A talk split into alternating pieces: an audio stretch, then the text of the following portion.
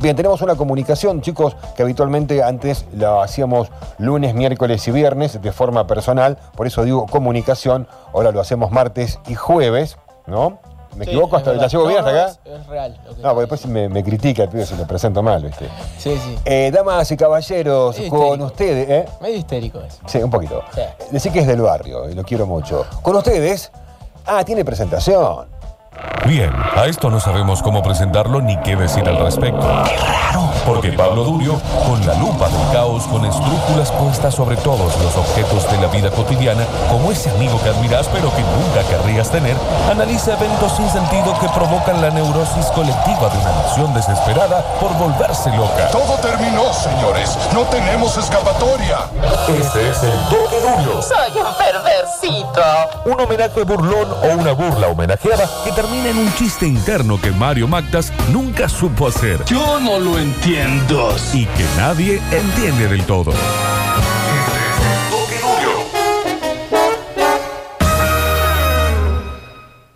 Bravo. ¿Cómo andan, chicos? ¿Todo bien? ¿Todo en orden? Bien, ¿y vos? Bien, bien, muy bien. Acá complicado porque el conductor me hace reír la distancia desde WhatsApp. Pero bien, eh, si quieren, vamos directamente a lo del día de hoy, que es una peli y también un libro. Me parece bárbaro. Bueno, vamos a hablar de eh, las vírgenes suicidas. Arranco ya peleándome, digo, para la gente que no le gustan los spoilers, el libro y la película se llama así, Las vírgenes suicidas. Imagínense ustedes solo la trama, ya está todo develado. Es un libro de eh, Jeffrey Eugenides, es su primer novela, fue muy festejada eh, en el ámbito internacional, el escritor norteamericano mm, por si la gente no, no lo sabe, y trata la historia de las hermanas Lisbon. Las hermanas Lisbon son eh, cinco, Cecilia, Bonnie, Teresa, Lux y Cecilia. Tienen 13, 14, 15, 16 y 17 años. Viven en un Michigan de, calculo yo, no me acuerdo ahora exactamente la fecha, pero de finales 1940, principios 1950. Es en esa época donde se desarrolla la historia y lo que nos cuentan o cómo está narrado lo que nos cuentan es de manera coral, es decir, hay un montón de, sobre todo adolescentes de esa misma edad, que ya pasado 25 años nos van a contar a nosotros cómo era la vida de las Lisbon, qué se sabía de estas cinco hermanas, por qué eran el centro de atención de Michigan y van a intentar dilucidar por qué terminaron como terminaron, esto es, suicidándose. Lo digo porque eh, tiene todo el tiempo como metáfora la novela y tanto también la, la película, la metáfora de eh, el rompecabezas. Algo del que tenemos algunas piezas, pero no lo podemos dilucidar del todo. Es como una especie de música secreta que narra el proceso y la construcción de esta leyenda urbana, la de las hermanas Lisbon, y que además es triste porque terminan como terminan, y parte además de eh, la cotidianidad, de lo doméstico, de lo que sabemos de ella porque las espiamos por las ventanas, porque las vemos salir, porque van a la escuela, hasta que dejan de hacerlo. Y parten de esa cotidianidad para construir el mito. El mito es qué sucede y qué sucedió y por qué terminaron como terminaron, insisto, estas hermanas Lisbon que tenían todo para triunfar en la vida, digo, eran divinas, eran rubias, eran angelicales, eh, no sé, eran blancas, no, no tenían en principio ningún problema de por qué terminaron como terminaron. El primer audio que vamos a escuchar a continuación es eh, de la película, la peli es de Sofía Coppola y cuenta esto, cómo el barrio, cómo cierta parte de lo que conocemos como Michigan va a narrar las historias de las Lisbon, todo a través de chismes, digo, a través de cosas que se robaron de la casa, a través de lo que los vecinos piensan que alguien les dijo, que alguien les contó, porque los padres tampoco tienen mucha relación, más allá de que el padre es eh, el profesor de matemática. En la peli arranca un narrador eh, en primera persona masculino, uno de estos, entre comillas, amigos de las Lisbon, porque las Lisbon no tenían amigos, que cuenta y que arranca, digamos, esta situación de quiénes son, cómo son y por qué son tan interesantes las hermanas Lisbon. Vamos entonces con el audio número uno.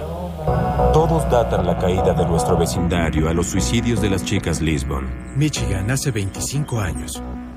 La gente vio sus clarividencias en los olmos removidos, la dura resolana y la continua decadencia de la industria automotriz. Aún en ese entonces, siendo adolescentes, tratamos de unir el rompecabezas. Aún no hemos podido. Ahora, donde sea que nos reunamos, en un almuerzo de negocios o una fiesta cóctel, siempre terminamos en una esquina recordando la evidencia una vez más. Tratando de entender a esas cinco jovencitas que después de tantos años no hemos podido sacar de nuestras mentes. Cecilia, la menor, tenía 13. Luego Lux tenía 14. Bonnie tenía 15. Mary 16. Y Therese 17. Nadie podía entender cómo la señora Lisbon y el señor Lisbon, nuestro maestro de matemáticas, habían engendrado a tan hermosas criaturas. ¿Quieren que Paul? Baldino dijo ser el que había encontrado a Cecilia después del primer Sí, intento. así fue como la encontré. Estaba dentro de una alcantarilla bajo mi casa, con esos túneles. Puedes entrar a la casa de cualquiera. Así que recorrí la alcantarilla. Cuando Paul dijo esto, le creímos porque era el hijo de Sammy el tiburón. Baldino. Y sabíamos de sus escapes a través de las Así es, alcantarillas. que subí pensando que podría ver a una de las Lisbon tomando una ducha. Entonces entré. Y vi sangre por todas partes. Me di la vuelta y me dirigí a las escaleras. Regresé hacia el túnel. Les tenía que contar esa historia. Los veré después, sí. Yo escuché que fue un accidente.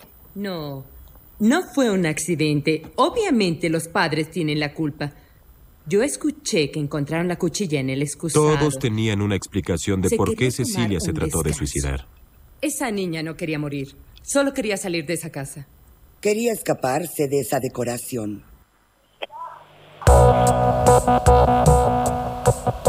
Bueno, ahí, ahí escuchaban, digamos, Sí. eh, esta situación. No, había un montón de rumores dando vueltas, rumores increíbles. Digo, era obvio que el pibe que contaba que se metió en la alcantarilla y salió a la casa de las Lisbon no lo había hecho porque es imposible hacer eso.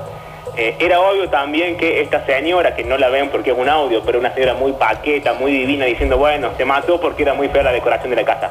Bueno, es obvio que no se mató por eso, nadie se mata por la- porque la decoración de su casa eh, es muy fea. Y en principio, aunque esto parezca dramático porque trata de la muerte de adolescentes, no es ni un libro ni una película para llorar porque está escrita incluso con cierta ternura, cierta bobería, también eh, cuanto más, cuanto menos en clave de comedia. Y lo interesante quizás es cómo construye o cómo cree que la identidad se construye como un conjunto de eh, situaciones cotidianas, de situaciones eh, domésticas. Todo lo que se cuenta se va a contar entre las cosas de la casa de las Lisbon, la decoración, eh, la vestimenta de cada una de ellas, el carácter angelical de las hermanas que también está dado por el contexto. Cuando mm, cuando muere la primera, cuando muere Cecilia, la sacan como si fuese, dice el narrador en el libro, eh, Cleopatra y la muerte de Cleopatra, sale con una estampita de la Virgen, tiene ese también relato de todo lo que es espiritual eh, religioso. En un momento las Lisbon hacen una fiesta, van a comprarse unos vestidos, porque son todas adolescentes, tienen entre 13 y 17 años, se los compran todos distintos, pero la madre, siguiendo los lineamientos de los años 50, les agrega más, eh, más tela para abajo, más tela eh, en las mangas, eh, para, que lo- para que el vestido hacia abajo cubra más allá de las rodillas. Y dice el narrador en un momento, bueno, al final habían elegido todos vestidos distintos, pero con todos los agregados de la madre terminaron siendo todas iguales. Y todo está narrado en la peli por, además, colores pasteles. Digo, no hay nada que sea grotesco, violento, oscuro. Todo está dentro de esa cosa eh, luminosa que, insisto, se teje en lo cotidiano. En un momento Lux, que va a ser un poco la más importante de las hermanas Lisbon, está en su casa, viene Trip, Trip, el compañero de colegio del que todas están enamoradas, eh, una especie de tipo divino, eh, pelito largo, lentes de sol, fachero, a la forma que son facheros estadounidenses, digamos, siguiendo toda esa hegemonía clásica, va a la casa a, a ver el tele un domingo en la noche. La madre está sentada en el medio de ellos, entre Lux y Trip. Y lo que hace Lux para seducirlo, o para darle a entender que hay un juego de seducción ahí que se teje, insisto, en las cosas cotidianas de la vida, es poner un pie descalzo arriba de la mesa y moverlo de alguna manera seductora. Digo, está llena la película y lleno el libro, porque Eugenides lo hace en todos sus libros. Este es el primero, pero en todos va a seguir siguiendo este mismo proceso que es cuánto de la seducción, cuánto de la identidad, cuánto de los deseos se suceden en la vida cotidiana y cómo, lo, cómo el cuerpo de uno va narrando ese deseo. Esto no, lo- voy a decir hoy, pero leí esta mañana y me pareció que venía a cuento. Hay un artículo de Paul Preciado. eh, Paul Preciado es un filósofo, sociólogo muy mm, contemporáneo, muy famoso, eh, que en un momento establece un vínculo entre la habitación vacía, digo, una casa sin muebles, sin, sin- sin nada más que la presencia de la persona, el techo y las paredes, y es esta comparación entre esta habitación vacía y va concluido en un momento, dice, ¿por qué nos apresuramos a amueblar nuestra casa? Lo que está queriendo decir es, ¿por qué nos apresuramos a definir qué queremos, qué somos, quiénes somos, qué no, qué no nos gusta, qué sí nos gusta? Y va a ser una, esto es obviamente una metáfora de otra cosa, ¿no? Pero eh, va a ser una comparación entre esta cuestión, digamos, arquitectónica con IKEA. IKEA es, eh, para los que no saben, en Estados Unidos, una especie de, no sé qué ejemplo local, poner Falabella, ponerle una cosa así, donde uno va a comprar una cama, compra un juego de porcelana, compra una cortina, es como una cosa de decoración y de, de- muebles. Dice algo muy parecido a esto, dice, IKEA es el arte de habitar lo que la normalidad es al cuerpo deseante. Una mesa y una silla son una pareja complementaria que no admite preguntas. Un armario es un primer certificado de propiedad privada. Una lámpara junto a una cama es un matrimonio de convivencia. Una cortina sobre una ventana es la censura antipornográfica que se alza a la caída del sol. Entonces juega todo, todo, este, todo este artículo con la idea de desamueblamiento, de quiénes somos si nos sacamos todas las cosas que supone construyen nuestra identidad. Bueno, estos son las Lisbon. Las Lisbon construyen su identidad a través de lo que les da el contexto. Insisto, son divinas, son rubias, se visten todas iguales, colores pasteles, todo es muy religioso en la casa, son buenas, les va bien en la escuela, digamos, no había ninguna razón para que terminaran como terminaran las Lisbon y por eso sus compañeritos de colegio se preguntan, incluso 25 años después, ¿qué fue lo que pasó? Y no solamente se lo preguntan, sino que además reconstruyen esta historia a través de, insisto con lo anterior, las cosas que se pueden robar de la casa. En un momento, ya cuando todo se pudre, los padres que quedaron solos se mudan y las, los muebles de la casa quedan todos ahí, los compañeritos entran y se encuentran con el diario íntimo de Cecilia, se lo roban, con un par de fotos que los padres tiran a la basura, ellos las rescatan y van armando este rompecabezas.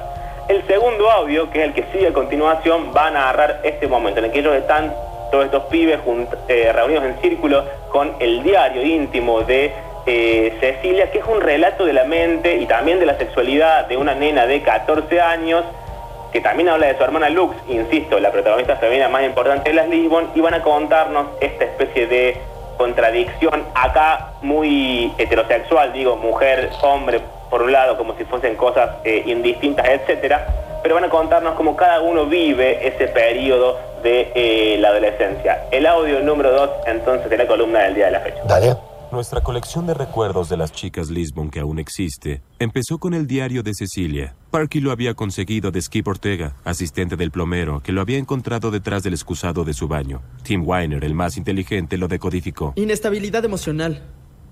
Miren, así es. Los puntos regados por todas partes. Básicamente, lo que tenemos es una soñadora. Alguien completamente fuera de la realidad. Cuando brincó, tal vez pensó que volaba. Lunes, febrero 13. Hoy comimos pizza congelada. Jueves, mamá hizo maíz con crema para cenar. Es lo peor. Olmos, ¿cuántas páginas puedes escribir sobre árboles muertos? Hoy dimos un paseo en el bote, hacía mucho frío. Vimos un par de ballenas. Luke se estiró y acarició a una. Nunca pensé que olieran tan mal. Son las algas putrefactas en sus mandíbulas. Espero que podamos ir de nuevo. Espera, solo lee esto, lee esto. Luke se enamoró de Kevin. Heinz. El de la basura. Sí, el de la basura. Luke se enamoró de Kevin Hines, el de la basura. Se levantaba a las 5 de la mañana y se paseaba casualmente frente a la casa, como si no fuera obvio. Escribió su nombre con marcador en todos sus sostenes y en su ropa interior. Mamá los encontró y blanqueó todo lo que decía Kevin. Luke se estuvo llorando en su cama todo el día.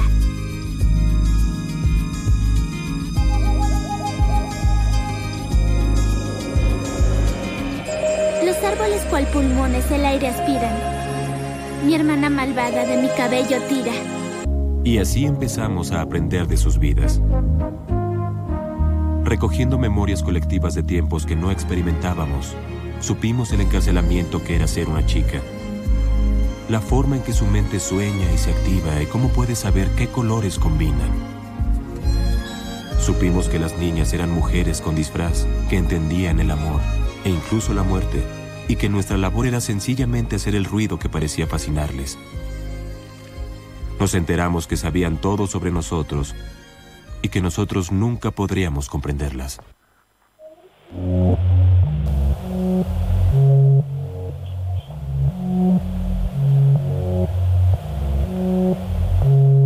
¿Habló? ¿Bien? Sí, acá estoy, acá estoy. No, no escuchaba muy bien el audio, por eso. Ah, acá bien. estoy. Eh, retomo y pa- para contarles... Pablo, una pregunta. Eh, eh, vos recién decías que, que la que primero se suicida se llama Cecilia. Sí. Eh, ¿Es la más chica, Cecilia, la que primero se suicida? Es la más chica, efectivamente. Es la que tiene 13 años y la que va a desatar esta especie de delirio masivo a favor de las Lisbon.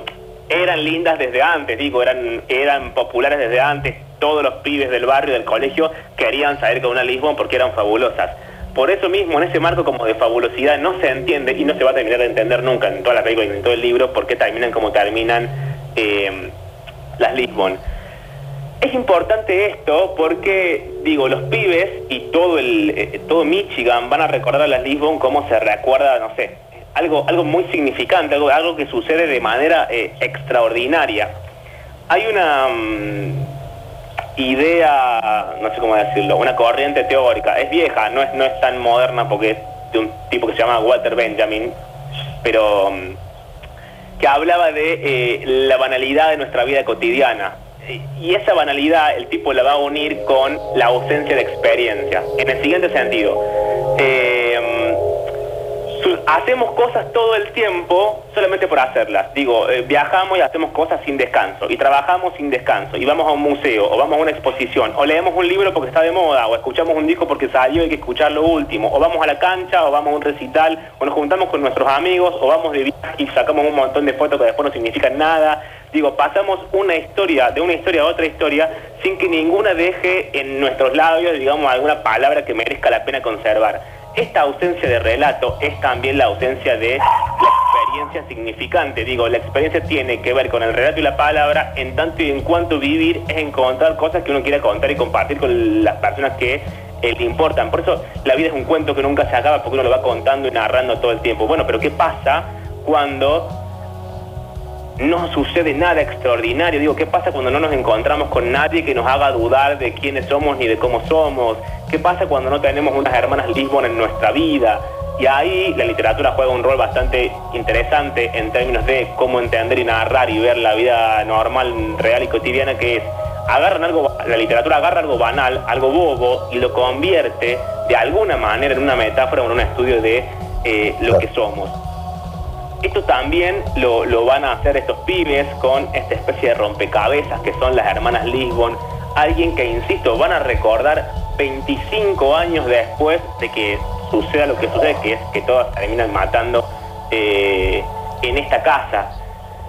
La idea del rompecabezas se va a repetir en el audio que sigue a continuación y tiene que ver con algo que hemos repetido ya muchas veces en esta columna, pero quizás vale la pena hacerlo una vez más, Sí. que es eh, una frase que a mí siempre me gusta mucho, que es algo así como soy todo lo que los demás no saben de mí. Digo, mantener ese misterio para que la vida quizás sea un poquito más interesante y no estar siempre jugando a exponernos públicamente todo el tiempo. Lo pienso también en esta época en la que está muy de moda decir todo lo que nos pasa y hacer vivos en Instagram y mostrar nuestras casas y todos nuestros pensamientos.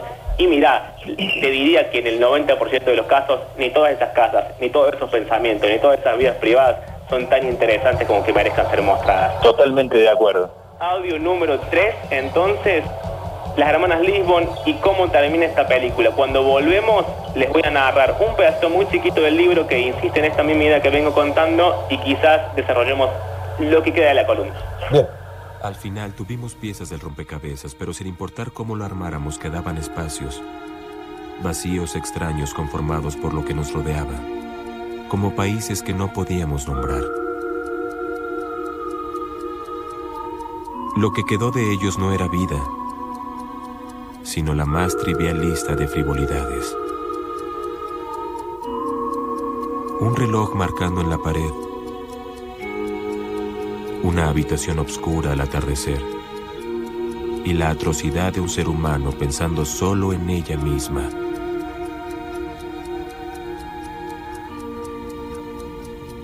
Comenzamos el proceso imposible de tratar de olvidarlas. Nuestros padres parecían más capaces de hacer esto, volviendo a sus partidas dobles de tenis y cruceros con cócteles como si ya antes lo hubieran visto todo. El viaje estuvo estupendo.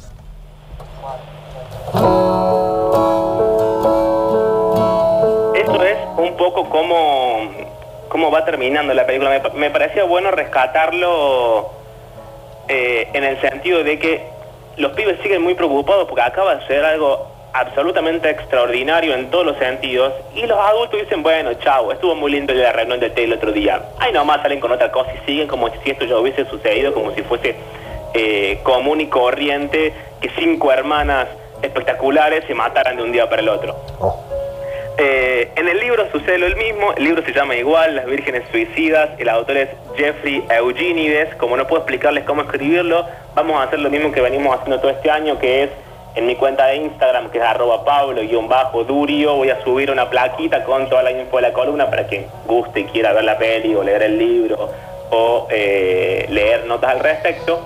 Pero para terminar, voy a leerles una parte muy chiquita de la novela en la cual también empezamos a entender otra cosa, que es, digo, yo insistí, porque el libro insiste y me parecía bien sostener esa ficción que las hermanas Lisbon eran tan fabulosas que quizás eran inalcanzables, pero en un momento, hacia el final del libro, los pibes, los narradores, los compañeritos, los que estaban enamorados de ella, empiezan a entender que las Lisbon en realidad, bueno, no lo sabemos porque están muertas, pero se sospecha, estaban intentando comunicarse con ellos. Digo, con, cuando digo con ellos, digo no solamente digo con esos pibes, sino también con eh, la gente que no es fabulosa, para decirlo de esa forma.